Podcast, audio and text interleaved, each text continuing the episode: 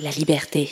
Euh, moi, je m'identifie en tant que... Je pense que ça revient vraiment à cette question. à ce- Euh, moi, j'ai grandi dans un petit village. Ben, dans mon enfance à moi, Ça t'offre un autre regard.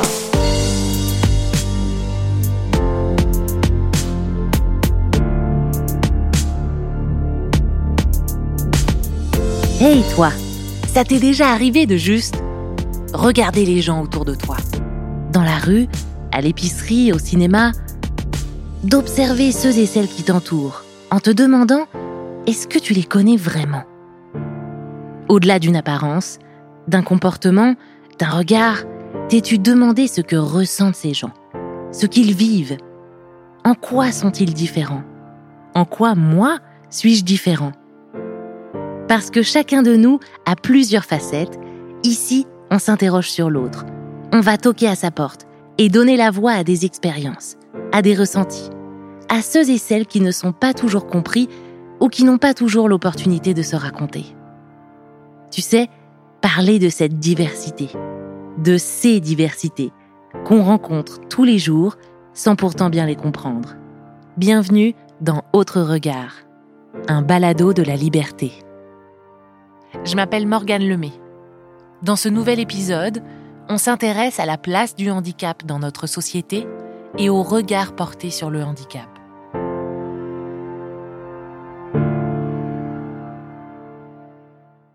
On a tous déjà rencontré dans notre vie au moins une personne en situation de handicap, qu'il s'agisse d'un handicap physique, mental ou sensoriel. Et s'il vous est arrivé de penser qu'il ne s'agit que de quelques personnes en marge de la société, détrompez-vous. Selon l'Organisation mondiale de la santé, plus d'un milliard de personnes, soit environ 15% de la population mondiale, présentent une forme ou une autre de handicap. C'est une réalité de notre monde. Mais alors, quelle est-elle, cette réalité, pour une personne handicapée? Comment vit-on le handicap de nos jours? Pour le savoir, nous avons donné la parole à celles et ceux qui sont directement concernés. Mais avant de plonger dans leur vie, une question simple. C'est quoi, en fait, un handicap? On a posé la question à Corinne Lajoie, candidate au doctorat en philosophie à l'Université de Pennsylvanie. Depuis plusieurs années, elle travaille dans le domaine des études du handicap et plus particulièrement de la philosophie du handicap. Si j'avais à offrir euh, une définition de base du handicap, euh, d'habitude quand on utilise la notion de handicap, on réfère à un ensemble très varié de, conditions physiques, sensorielles, cognitives, psychologiques et psychosociales qui peuvent faire obstacle à la participation en société euh, puis à la réalisation d'activités quotidiennes. Ça, ce serait comme une définition très générale. Il y a plusieurs organisations qui ont qui ont tenté d'établir une définition officielle du handicap. L'Organisation mondiale de la santé en a une, l'Organisation des Nations unies. Puis chacune de ces définitions-là, quand on va voir, vont mettre l'accent sur des aspects un peu différents. Euh, certaines vont mettre davantage l'accent sur le handicap comme une condition individuelle qui est intrinsèque à l'individu, par exemple, tandis que d'autres euh, vont mettre un peu plus l'emphase sur la relation entre la personne handicapée puis les différentes barrières sociales euh, que cette personne-là peut rencontrer. Puis moi, en fait, ce que, je trouve intéressant quand on regarde ces définitions-là, c'est justement toujours de voir où l'accent est mis, puis aussi quelles implications euh, politiques, sociales, légales ça va avoir. Parce que dépendamment de comment on définit ce qui compte comme un handicap puis ce qui compte pas comme un handicap, euh, ça va avoir évidemment des implications sur la vie des personnes handicapées, sur qui s'identifie comme une personne handicapée, qui a accès à des ressources, euh, etc. Donc, c'est, une question difficile de bien définir le, handicap pour s'assurer qu'on laisse pas de côté les, des personnes dont les expériences sont souvent marginalisées quand on parle de handicap. Nous avons rencontré Théo. Ce qui émane tout de suite de ce franco-manitobain de 16 ans, c'est son âme de sportif. Il souhaite même en faire sa carrière et devenir thérapeute athlétique. Le sport, c'est une passion depuis toujours et ce n'est pas son père Daniel qui dira le contraire. Dès la, la petite enfance, il était déjà mordu de, comme un fou de hockey, de tout. ouais, puis T'as jamais peur d'essayer des trucs. Alors, ouais, il y a toujours eu cette, euh, cette passion pour les sports. On n'a jamais eu besoin de le pousser. Well, ça m'a donné une chance de passer plus de temps et de trouver euh, d'autres gens et de faire des connexions avec des gens qui sont dans la même situation que moi. Um, alors, ça a aidé vraiment like, socialement. Puis aussi, ça me garde en forme, comme faire des sports. Ça me garde en forme comme mentalement et physiquement parce que j'ai, you know, c'est bon pour la santé. Puis, mais yeah, c'est une bonne chose parce que ça me laisse passer du temps avec pas juste mes amis que j'ai fait dessus mon équipe, mais là, la chance d'aller à des tournois puis de rencontrer et de jouer contre ou avec des gens à travers du Canada. Il s'avère que Théo est né avec une arthrogrypose, l'empêchant de se tenir debout et de marcher. C'est entre la deuxième et la troisième année qu'il a eu sa première chaise roulante. Théo, puis son père Daniel, nous racontent un peu de leur vie tout à fait normale.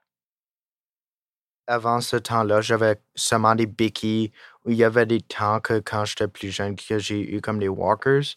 Mais une fois que j'ai eu une chaise, ça m'a aidé à faire comme beaucoup plus de choses, puis être, puis me déplacer pendant des plus longues périodes de temps. Comme avec mes béquilles, je peux me déplacer pendant quelques minutes, mais là, mes jambes et mes bras vont commencer à se, like, devenir fatigués, mais dans ma chaise, je peux être pendant des heures. Je me sens comme si les premières années à l'école, comme tout le monde m'acceptait.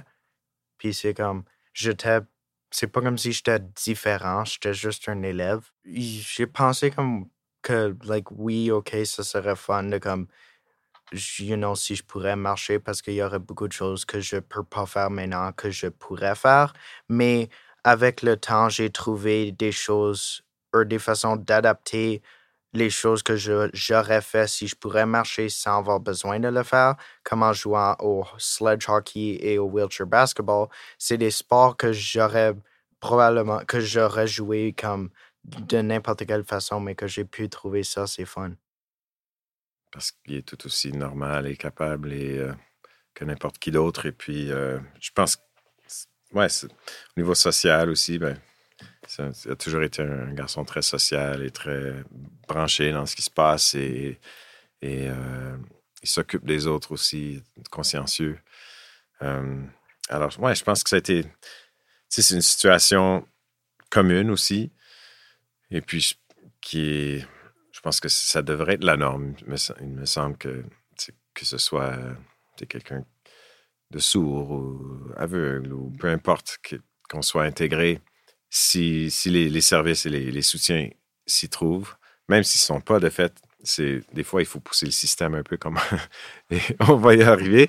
Mais, mais vraiment, c'est ouais, dès le début, Théo a, toujours trouvé sa place euh, rapidement que ce soit dans une salle de classe ou n'importe quel contexte. je pense ce qui était intéressant de voir aussi comme même comme jeune enfant, il a toujours été à l'aise, même quand c'était juste avec des adultes ou c'est pas tous les enfants qui, qui peuvent se sentir à l'aise dans différents contextes. Puis j'ai trouvé ça impressionnant dans son caractère. Dans le caractère de Théo, il y a aussi l'humour. Et c'est très important pour lui de dédramatiser les choses. Moi et mes amis, on, parle de comme ça like, presque toujours. Il y a des temps que comme c'est pas comme dans chaque conversation, mais on va normalement, oui, on parle de comme nos disabilities puis de les choses qu'on avait besoin de faire. Ou tous mes amis qui ont des handicaps, c'est tous des amis comme qui sont dessus mes équipes de sport. Alors ça me donne une autre comme façon de comme réagir puis mmh. agir avec eux. Mais là, j'ai aussi beaucoup d'amis qui sont qui n'ont pas d'handicap physique et que je m'entends super bien avec eux aussi. Ça fait que si tu rigoles de la situation, ça le fait un peu moins comme sérieux. Ça le fait plus comme fun. Il y a aussi comme une normalisation finalement de, mm-hmm. de, de, ça. C'est la réalité, tout simplement. Puis, puis disability, handicap, c'est c'est pas des gros méchants mots, c'est vraiment, c'est juste la réalité. Puis la réalité, super belle. Il y a tellement de, de gens avec un handicap physique ou autre euh, qui ont, leur vie ont, tout autant de valeur que, que celles qui n'ont pas d'handicap. Alors, dans le sens de comme réapproprier un peu le, le mot ou les mots euh, qu'on utilise pour s'auto-identifier ou s'identifier, je pense que ça fait c'est une partie très importante de, du cheminement euh, à faire. Se réapproprier les mots. Comme on a pu le voir dans nos épisodes précédents, sur la diversité de genre et sexuel par exemple, les mots sont importants. Pour décrire son identité, pour se définir. Et dans nos recherches sur le handicap, nous avons vu beaucoup de termes différents. Handicapé, situation de handicap, incapacité. Mais quels sont les bons mots pour parler de handicap? Je pense que de manière générale, vous avez la bonne idée dans le sens où chaque personne euh, handicapée va choisir un, adopter un langage euh, euh, qui lui convient pour parler de sa situation. Euh, il y a plusieurs débats à l'intérieur de la communauté handicapée en français. Moi, je suis dans le milieu anglophone. Il y a énormément de débats sur les termes qu'on veut utiliser, mais de manière générale, consulter une personne, les personnes handicapées elles-mêmes pour savoir quel, quel terme elles préfèrent employer, c'est toujours évidemment la, la meilleure solution quand je traduis mes travaux en anglais vers le français, j'ai tendance à juste utiliser personne handicapée. Euh, ça me semble la manière la plus simple. C'est le terme que j'utilise moi-même pour me définir quand j'en parle en français. Euh, j'ai rien contre en soi l'ensemble de, de, termes qu'on peut utiliser. Je me suis rendu compte qu'un terme qui était quand même souvent utilisé, c'est personne en situation de handicap. Puis euh, ce terme-là, je le je le trouve intéressant tout simplement parce que j'ai l'impression que c'est une manière un peu détournée de parler du handicap. Puis je pense que c'est c'est bien intentionné quand on l'emploie. Euh, c'est c'est pour essayer souvent de décrire une personne sans on dit la réduire à son handicap ou sans euh, définir une personne à travers son handicap, etc. Moi, c'est intéressant de se demander pourquoi on voudrait ne pas euh, ne pas utiliser le handicap pour se définir soi-même, euh, puis pourquoi est-ce qu'on on, on voudrait euh, distancer la personne de son de son handicap? Je pense que c'est lié à des questions beaucoup plus complexes sur le stigma, puis sur les le, tabou autour du handicap. Nous avons également posé la question à Maria Fernanda Arensen, professeure au département des études françaises de l'Université de Saint-Boniface. Elle écrit des chroniques pour la liberté, dans lesquelles elle nous raconte des moments de vie avec son frère Pablo, qui a une trisomie 21. Elle a aussi publié de nombreux travaux sur le handicap et l'exclusion. Oh, les mots sont fondamentaux. Les mots non seulement décrivent une réalité, mais ils la créent aussi.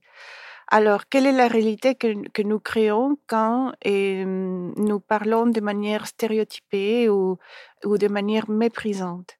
Et maintenant, plus récemment, on, pense que il y a des personnes qui ont une, une différence physique qui préfèrent s'identifier avec leurs différences. Et elles n'aiment pas l'expression personne en situation de handicap, elles préfèrent s'identifier comme des personnes handicapées. Mais ça, c'est un choix personnel. Marianne, quand elle rentre dans un endroit avec du monde, les conversations s'arrêtent et tout le monde sourit c'est la bonne humeur.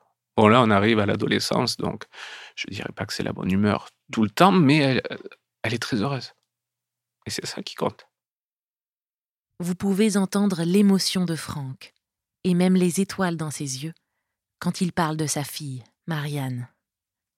Elle a 14 ans et elle est atteinte de paralysie cérébrale. Elle ne peut pas parler, certes, mais elle s'exprime à sa manière. Marianne a ce don, elle arrive à faire comprendre ce qu'elle veut alors qu'elle ne parle pas. Euh, donc ça, en soi, c'est déjà magique. Mais Marianne, ça fait plusieurs années maintenant qu'elle a un iPad avec un logiciel de communication. Et donc, euh, elle arrive assez facilement à dire ce qu'elle veut manger, euh, ce qu'elle a fait à l'école. Et on a réalisé dernièrement qu'elle sait lire. Alors, c'est des tout petits livres, c'est 3-4 mots par page. En soi, c'est déjà énorme, mais quand on la voit lire, en fait, elle voit un mot sur la page, Elle va dans son logiciel, elle passe à travers 4-5 pages différentes pour trouver le mot, retour à la page d'accueil, re 4-5 pages pour trouver un deuxième mot. Donc c'est énormément fastidieux, mais elle y arrive. Et on a demandé à Franck comment Marianne voyait le monde. Avec des lunettes roses. Euh, elle a encore cette euh, naïveté d'enfant. Et, et je me dis que si on pouvait tous voir le monde comme elle, elle le voit, même cinq minutes, on serait plus heureux. J'étais euh, plutôt active, moi, avant. Euh, par exemple, lorsque nous étions à Vancouver, nous avons fait de l'escalade, nous avons été dans la montagne, nous avons euh, été à la mer. personnellement, j'ai beaucoup voyagé. J'aimais faire du patin, du ski, que ce soit du ski alpin ou du ski de fond. J'aimais beaucoup danser. Ben, j'aime beaucoup, c'est drôle à dire parce qu'on dit j'aimais, mais j'aime toujours, sauf que ce n'est plus une option. Vous entendez Jacinthe. On peut dire qu'elle a eu deux vies. Une vie sans handicap et une vie avec handicap, après avoir été touchée par une maladie qui lui a fait perdre l'usage de ses jambes à l'âge de 42 ans. Comment a-t-elle appréhendé ce bouleversement de vie? J'avais pas beaucoup de temps pour penser à qu'était ma nouvelle vie elle se vivait au fur et à mesure, un peu comme un cours, d'eau qui se, se ferait un chemin dans le bois. Il va contourner des obstacles, il va s'adapter aux obstacles.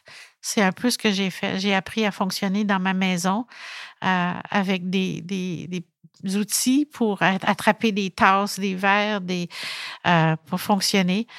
Mais euh, c'est sûr qu'au début, il n'y avait pas le temps pour la dépression, il n'y avait pas le temps pour vous pensez à ce que c'était avant?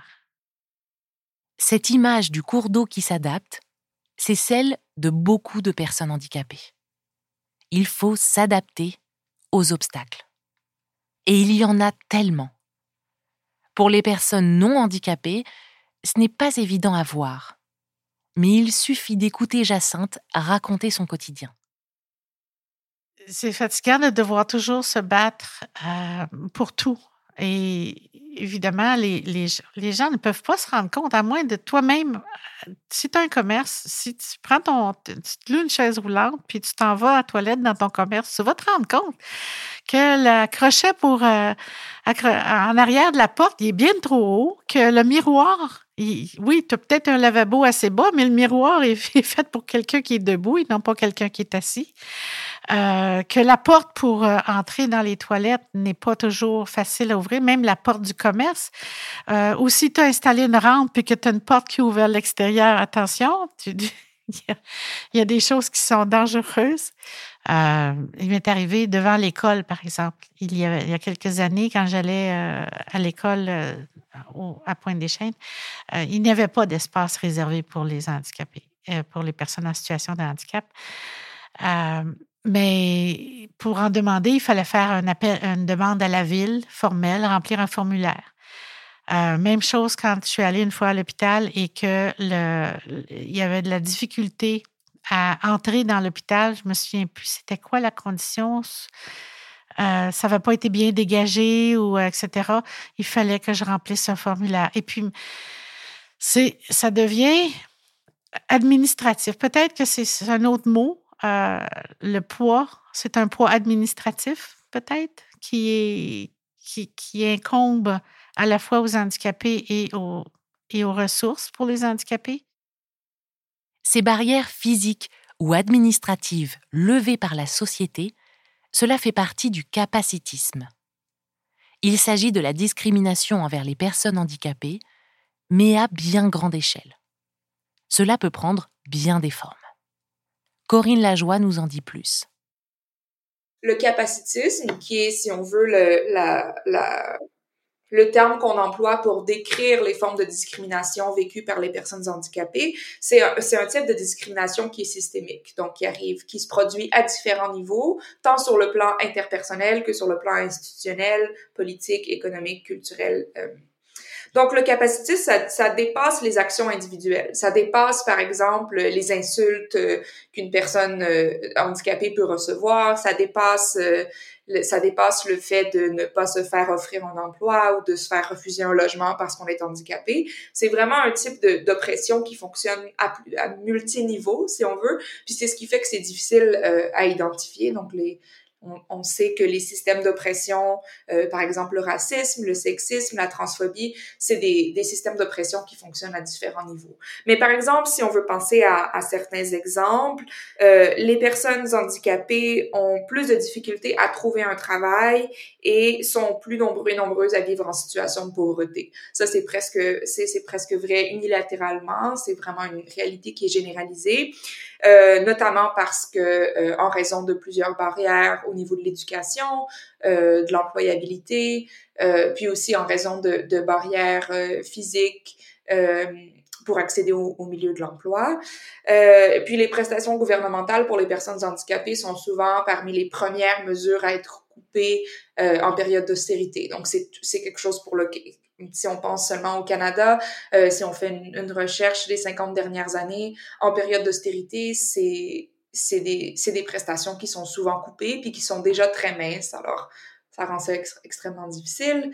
Euh, une autre, un autre, euh, je voulais le mentionner parce que c'est quelque chose dont on parle pas très souvent, mais les violences sexuelles contre les personnes handicapées sont aussi très élevées. Donc, il y a plusieurs rapports qui ont été publiés au Canada dans les dernières 10-15 euh, années euh, qui, qui démontrent que les personnes, principalement les femmes, mais plus généralement les personnes handicapées avec un handicap psychiatrique ou avec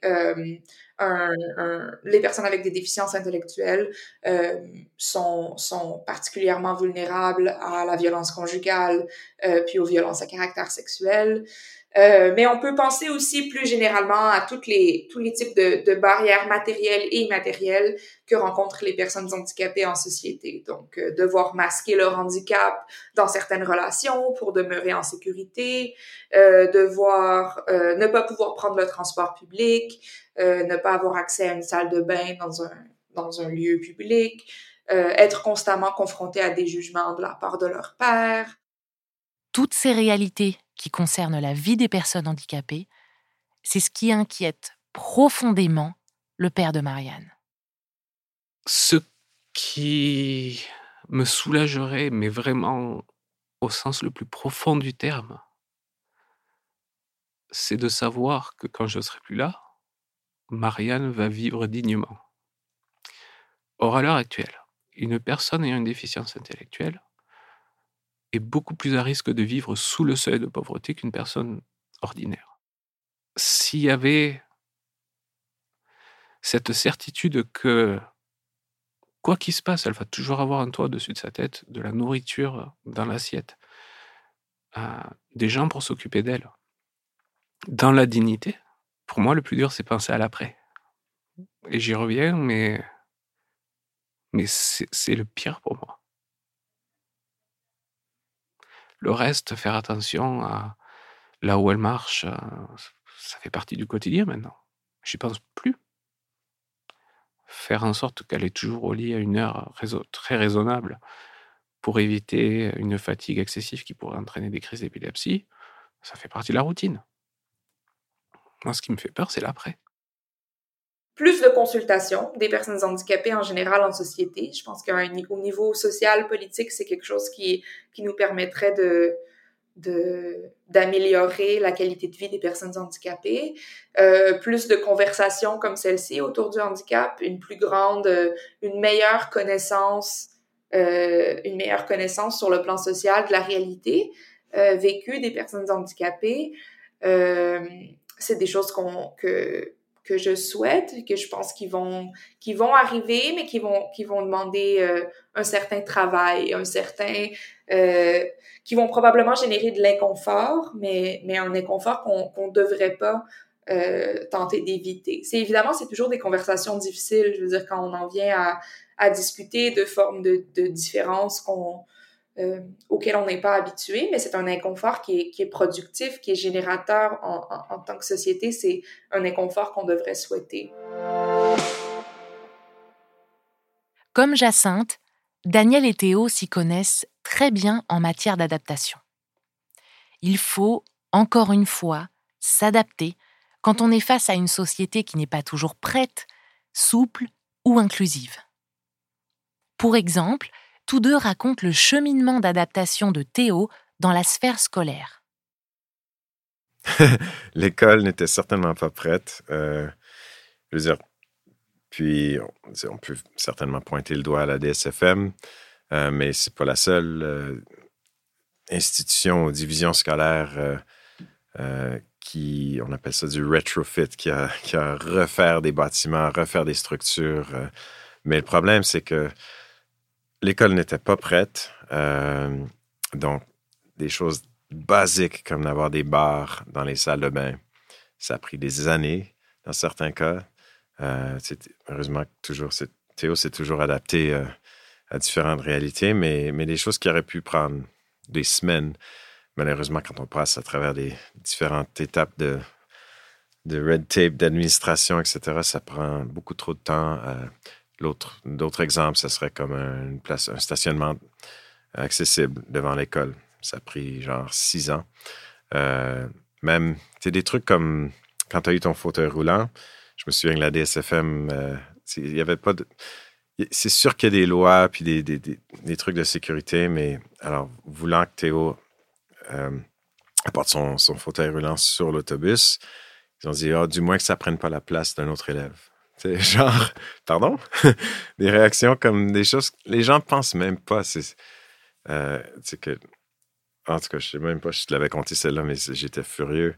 Des trucs aussi comme Ah, OK, il va se servir de son fauteuil roulant dans, le cours d'éducation physique, mais si c'est le même qu'il utilise l'hiver dehors, faudrait, je voudrais pas que ça, voudrait pas que ça salisse le plancher. Faudrait, alors au lieu de, dire, OK, ah oui, ça pourrait salir le plancher, on va avoir des serviettes, sais, ou, je sais pas, on peut demander à quelqu'un d'aider à, nettoyer les roues. C'était toujours à, nous de faire, c'est ça, et à Théo de, s'adapter. Puis, ça, ça a été, pour être bien honnête, très chiant à plusieurs reprises d'avoir à pousser le système.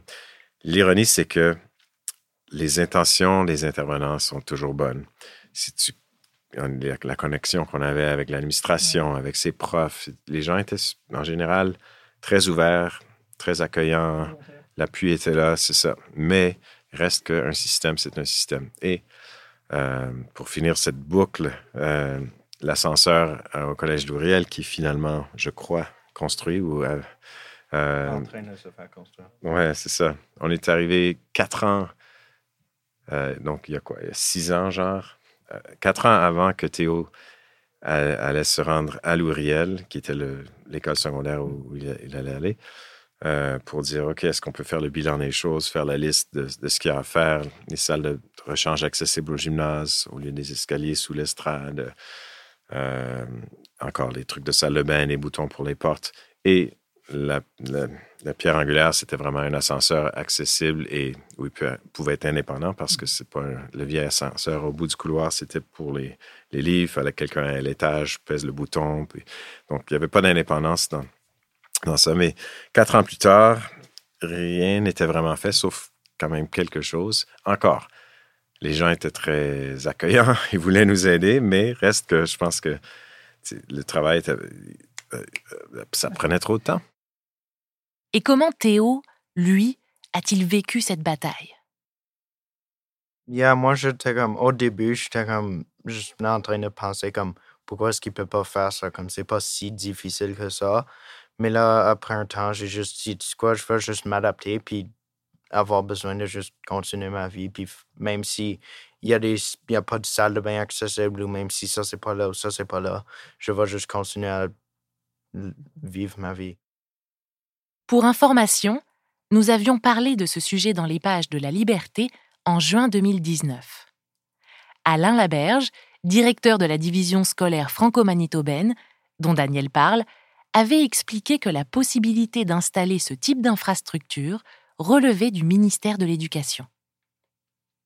La DSFM a finalement reçu un financement du gouvernement provincial en 2021, permettant ainsi l'installation d'un ascenseur au Collège Louis Riel.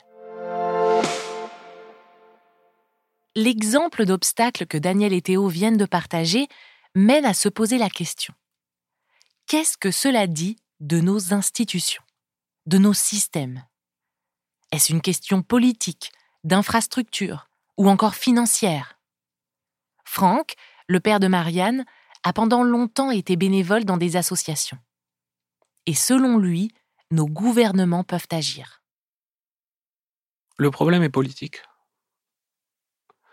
Le problème est politique dans le sens où les décideurs, s'ils n'ont pas ce vécu, n'ont même pas conscience qu'il y a des problèmes.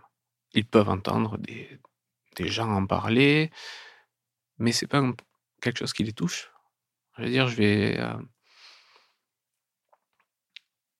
une, des, une des choses euh, qui pour moi est une avancée pour les personnes handicapées qui a été créée, c'était par le gouvernement, sous le, sous le gouvernement de, de Stephen Harper, le, ministre de, des Finances, Flaherty, qui a créé, et je m'excuse, j'ai juste le nom en anglais, mais le RDSP, Registered Disability Saving Plan, euh, qui est un, bon outil qui permet de voir, d'avoir un tout petit peu moins peur quant à l'avenir de ma fille quand je serai plus là, quand sa maman sera plus là. Euh, mais tout ça parce que M. Flaherty avait, euh, de ce que j'ai compris, des triplés dont un était handicapé. Parce qu'il avait ce vécu. Corinne Lajoie, experte sur les études du handicap, confirme ses propos je, suis d'accord avec lui dans le sens que l'identité, la vie privée et personnelle des personnes handicapées a toujours été politique. Même pour les personnes handicapées les plus privilégiées, euh, la plupart des personnes handicapées savent très bien que leur accès à différents types de ressources, que leur accès à la vie sociale et politique euh, est toujours euh, est toujours en jeu. C'est des enjeux qui sont par exemple qu'une famille vit sur le plan personnel, mais qui sont toujours aussi à la fois politiques.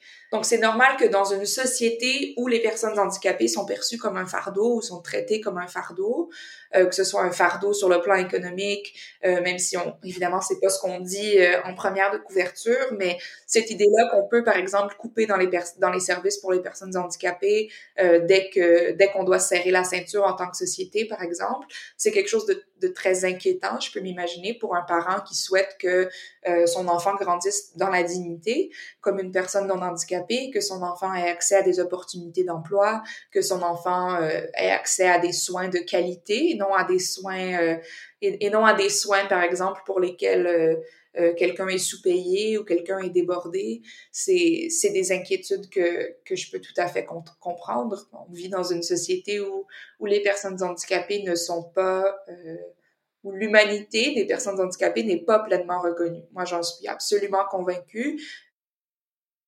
Une humanité qui n'est pas pleinement reconnue. Les mots de Corinne Lajoie sont forts.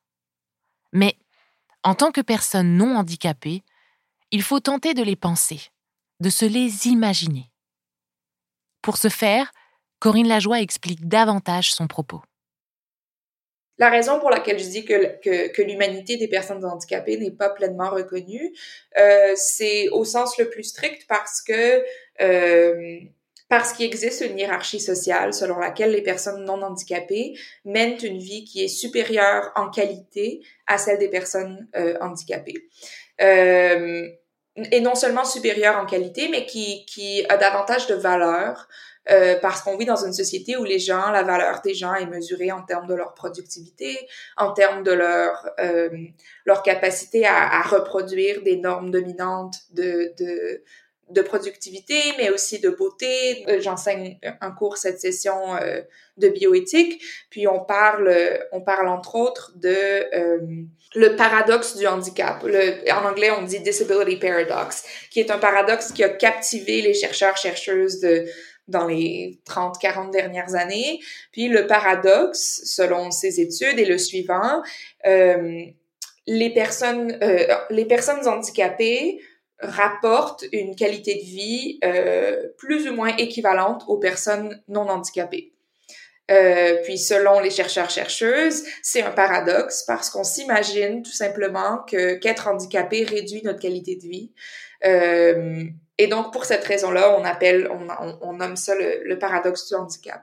Euh, mais en fait, quand on parle aux personnes euh, handicapées elles-mêmes, euh, selon un ensemble d'études, mais aussi de témoignages, la plupart des personnes handicapées sentent que les, les barrières les plus difficiles qu'ils ou elles rencontrent sont des barrières sociales, sont des barrières, euh, des types de discrimination sociale qui ont un impact euh, très grand sur leur vie, mais cette idée-là que le que c'est paradoxal qu'une personne handicapée souhaite vivre, que c'est paradoxal qu'une personne handicapée souhaite se réaliser dans des projets, que c'est paradoxal qu'une personne handicapée puisse être aimée, puisse être accomplie, puisse euh, puisse puisse se réaliser dans le monde autour d'elle, c'est c'est c'est une manière de nier, à mon sens, l'humanité d'une personne handicapée. C'est de transformer cette personne-là en, en, en, une personne dont la vie euh, n'a pas la même valeur que celle d'une personne non handicapée. Maria Fernanda Arensen, en vivant avec Pablo, son frère trisomique, et par ses travaux sur le handicap, rejoint ses idées. Alors, on a tendance, c'est très humain de, de, de, de, construire nos sociétés en hiérarchie. Alors, il y a un groupe de personnes qui se pensent ou croient qu'elles sont normales, entre guillemets, et, et qui, et, tous, toutes les personnes qui ne tombent pas dans, le même, dans la même description sont hors de l'ordinaire. Toutes les autres personnes se sentent comme si il leur manquait quelque chose. Mais grâce à des grands mouvements sociaux comme les féminismes, les, la, la décolonisation, et on a fait des progrès. Et, maintenant, on comprend que ce sont des catégories construites et qui, qui sont très ancrées encore dans l'imaginaire collectif, malheureusement, mais qu'il faut faire un effort pour déconstruire ça parce que c'est la réalité, c'est que nous sommes tous des êtres humains et il n'y a pas des humains qui sont moins humains que, que d'autres. Alors, je vais reprendre une phrase magnifique que j'ai entendue il n'y a pas si longtemps d'un papa. Euh, je regardais un documentaire et ce papa disait S'occuper d'un enfant handicapé, c'est 30 heures par jour, 10 jours par semaine.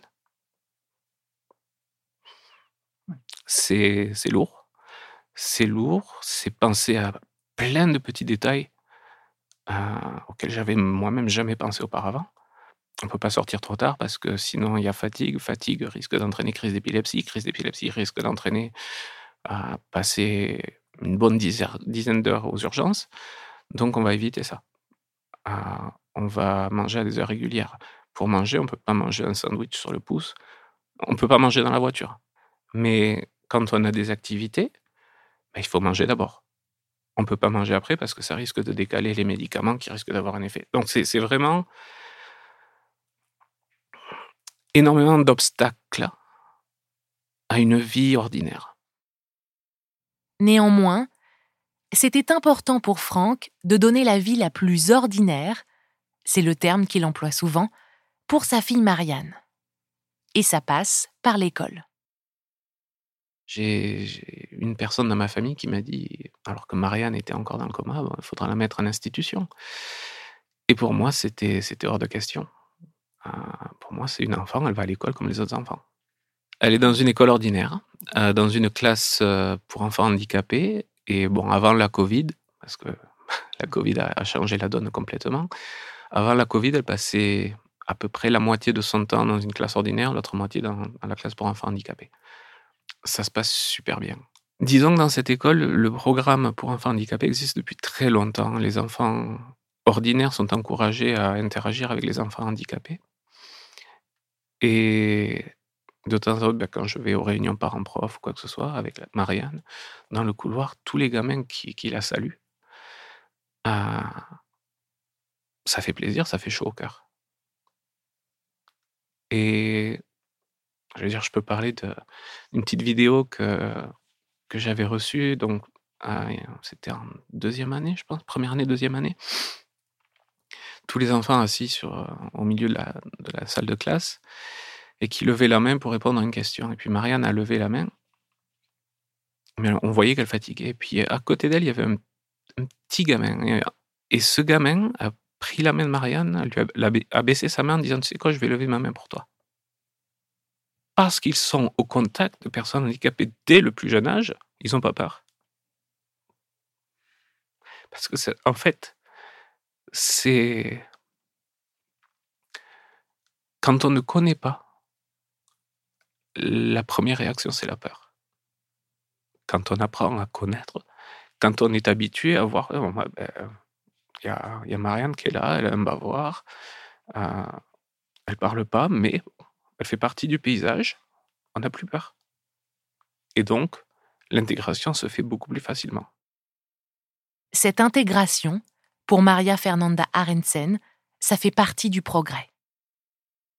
Il y a des progrès parce que les jeunes euh, maintenant fréquentent euh, toutes sortes de personnes euh, à l'école, tout simplement, depuis la garderie. Alors, ça fait que les enfants, la plupart des enfants en tout cas, n'ont pas ce filtre, n'ont pas ces préjugés. Alors pour eux, un enfant, c'est un enfant, point. Ils vont jouer, ils deviennent des amis, ils grandissent ensemble. Alors, et je pense que pour les jeunes, à partir du moment où, tous les enfants vont à la même école, ça, ça, ça nous a fait évoluer beaucoup comme société, oui. L'école change, l'école évolue et on parle d'école inclusive. Il y a beaucoup de...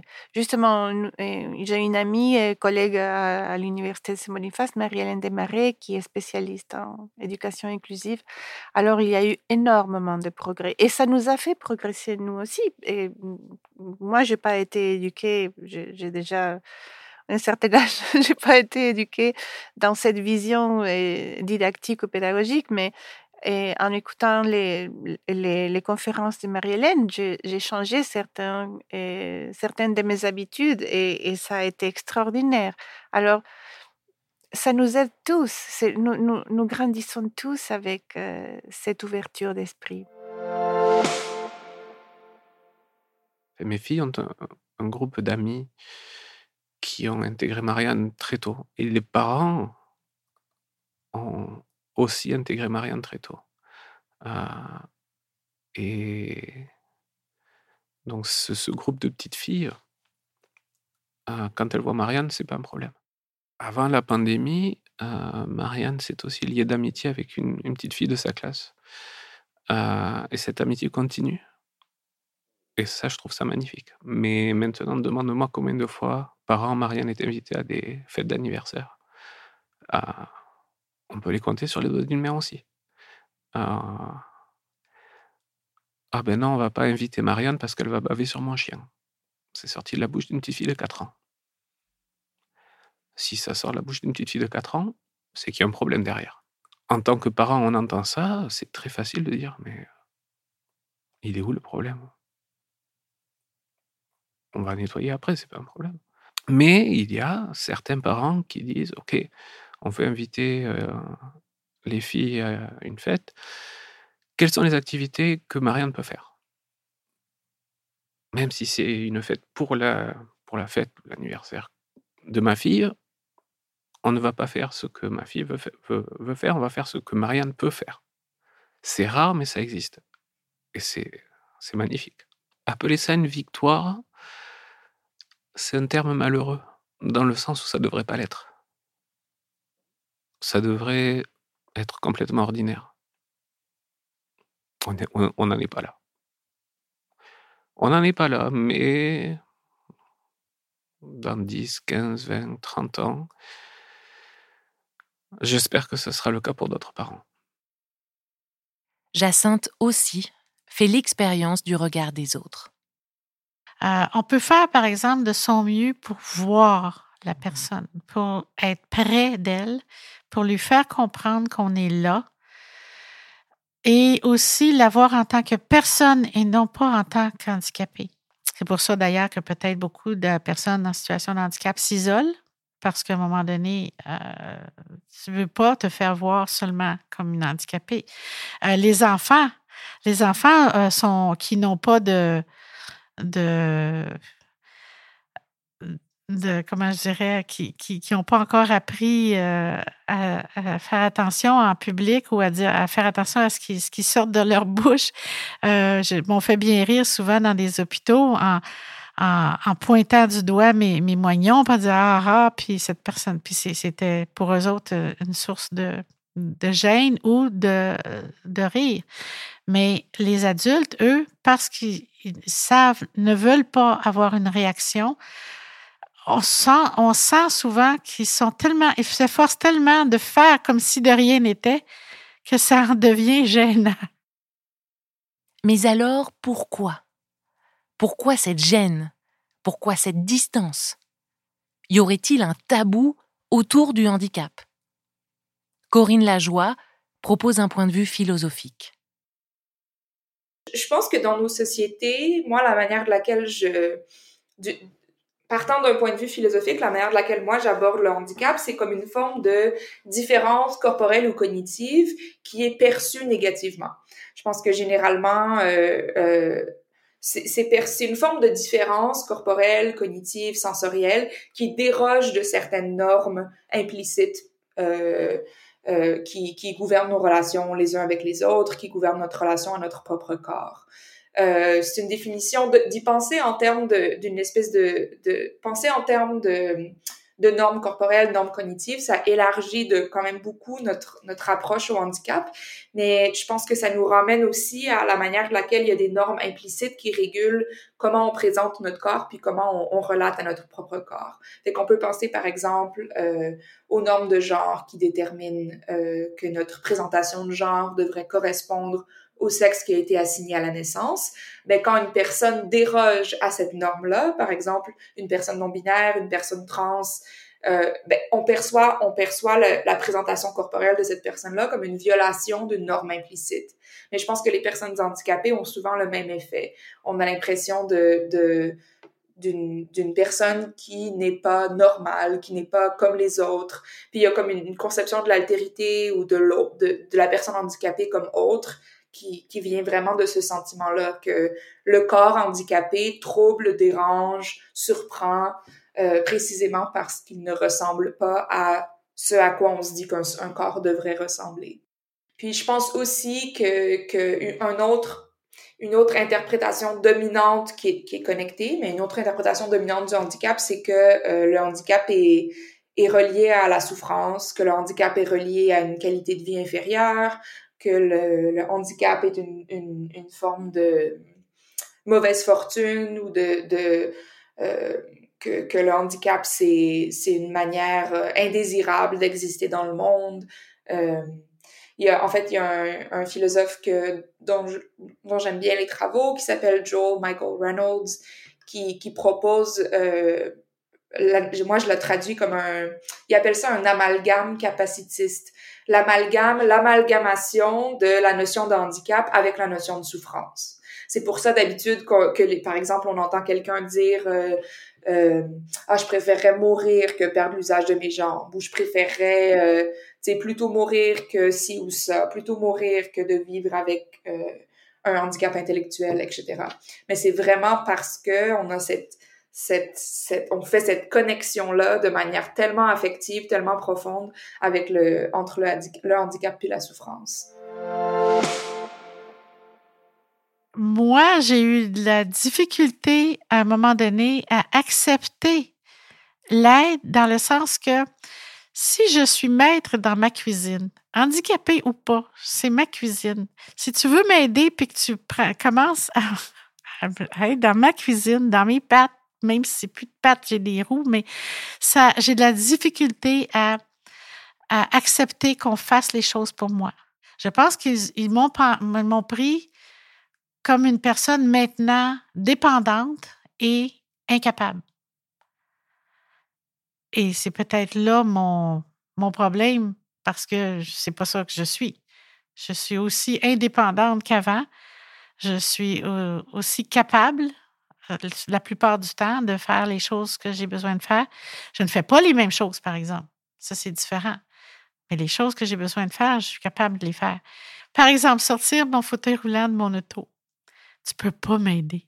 Ça va me nuire. Ça va prendre deux fois plus de temps si j'essaie de dire, ben là, tu prends ce morceau-là, tu le mets là-dedans, tu tournes la chaise, tu tiens, je te donne la roue, tu prends la roue, tu essaies, puis quand tu n'es pas habitué, cette roue-là ne se rentre pas euh, facilement, donc tu peux pas m'aider. Mais je pense que parfois, il faut que je fasse très attention de la façon dont je veux dire non merci, c'est gentil de me l'offrir, mais ça va.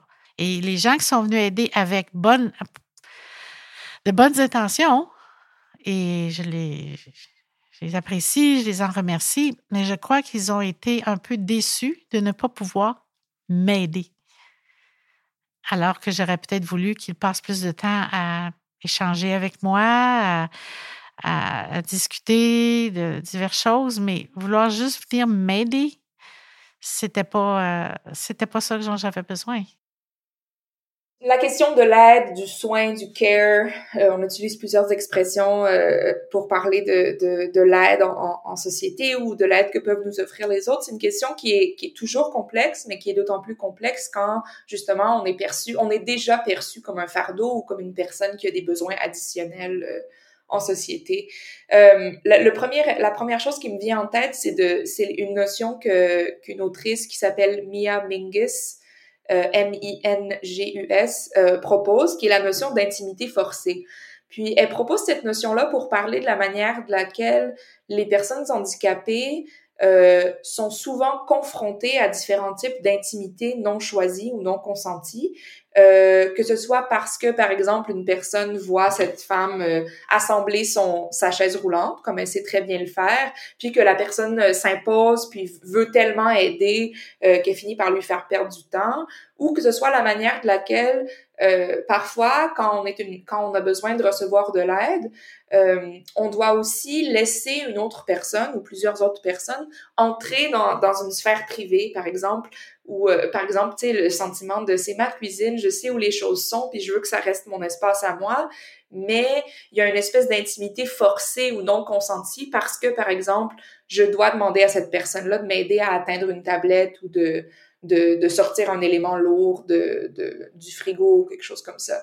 Euh, les personnes handicapées aussi vont, vont souvent euh, euh, puis ça, c'est quelque chose qui est rapporté par plusieurs personnes qui utilisent un, un fauteuil roulant, que, que des gens autour d'eux vont toucher leur fauteuil, vont les toucher eux ou elles euh, pour tenter de les aider.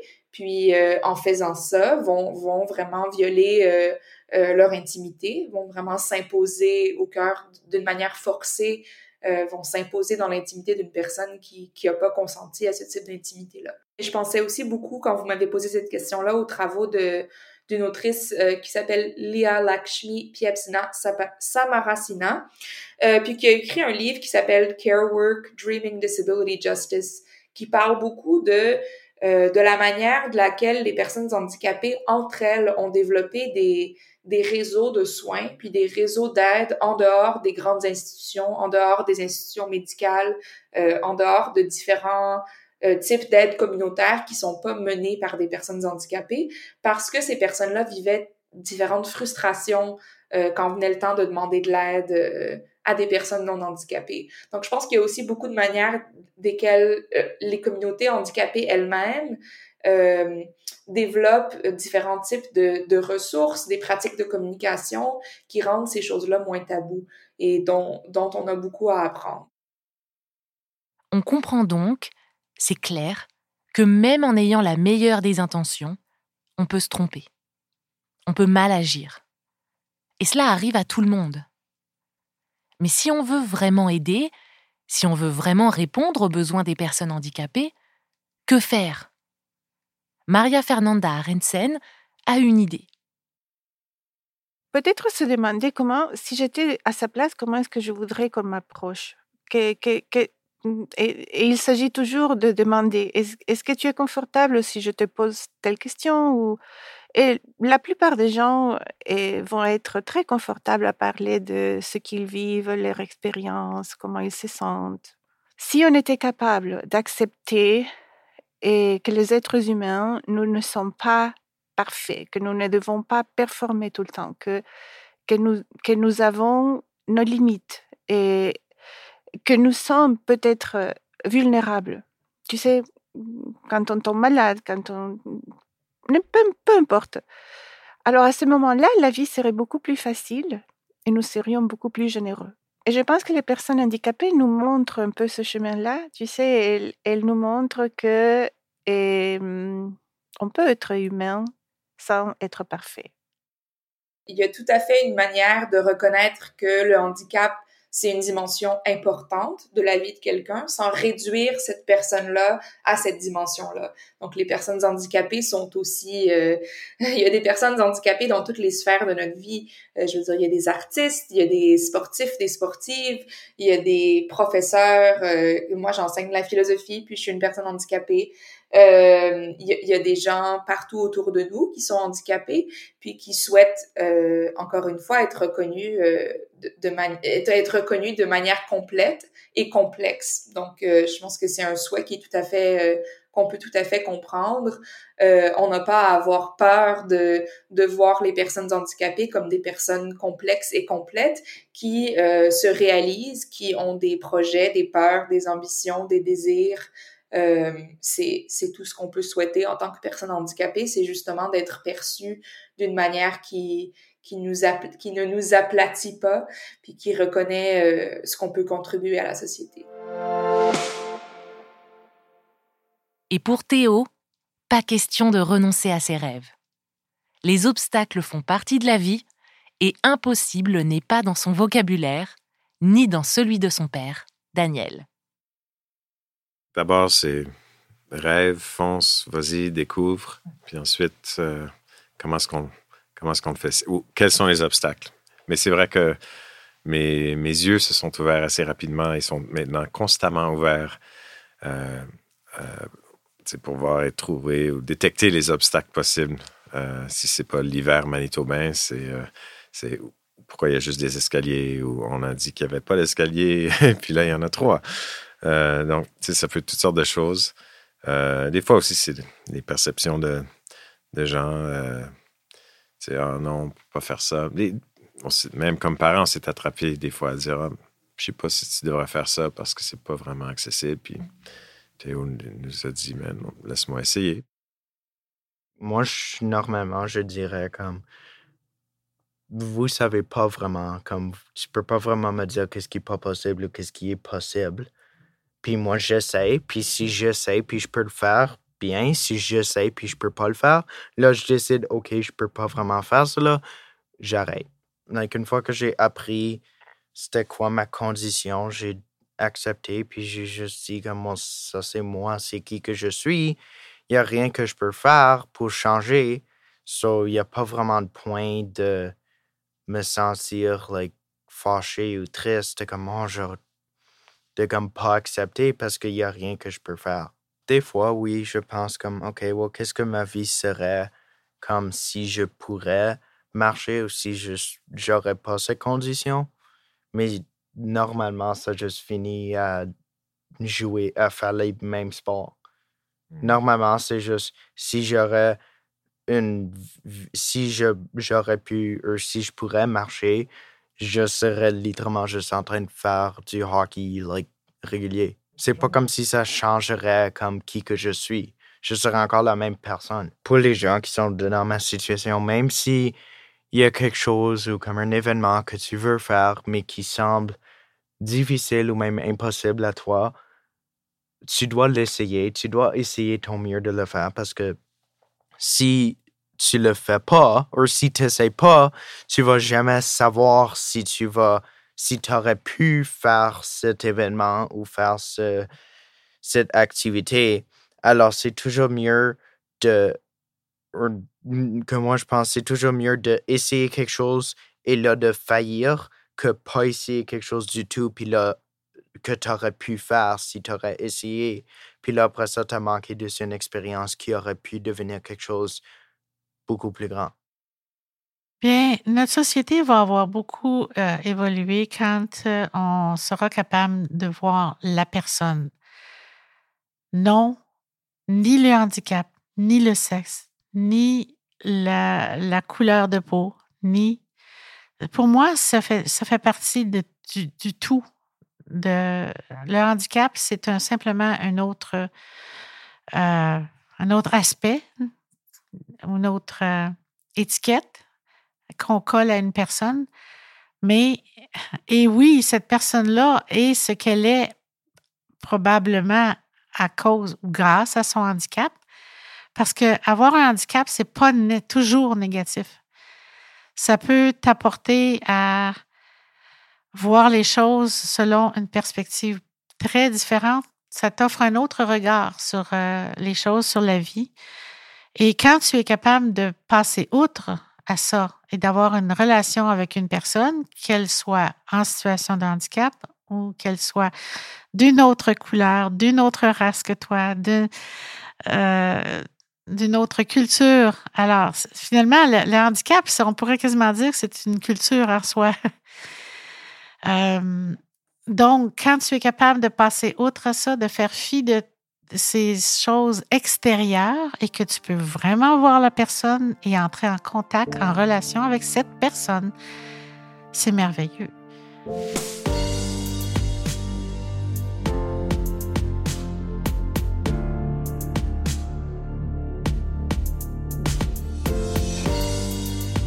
Merci aux professeurs et chercheuses Corinne Lajoie et Maria Fernanda Arensen. Merci à Jacinthe, Daniel, Théo et Franck d'avoir participé à notre balado et de nous avoir parlé du handicap dans cet épisode. Si vous l'avez aimé, si vous avez des questions, des commentaires, dites-le nous sur nos réseaux sociaux et allez nous mettre 5 étoiles sur vos applications d'écoute favorites. Autre regard est un balado de la liberté. Cet épisode sur la diversité de handicap a été écrit par Morgane Lemay et Jonathan Sema avec l'aimable contribution de Jean-Baptiste Gauthier. Mehdi Bérédade, Vincent Blé et Rémi Chevalier étaient à l'enregistrement. Vincent Blé est à la conception sonore et Rémi Chevalier au montage. Tanguy Martin et Abdelhamid Souissi sont à la conception visuelle et Sophie Golin à la direction. Ce projet audio a été rendu possible grâce à l'appui financier de Patrimoine canadien. Rendez-vous la semaine prochaine pour un nouvel épisode d'Autre Regard.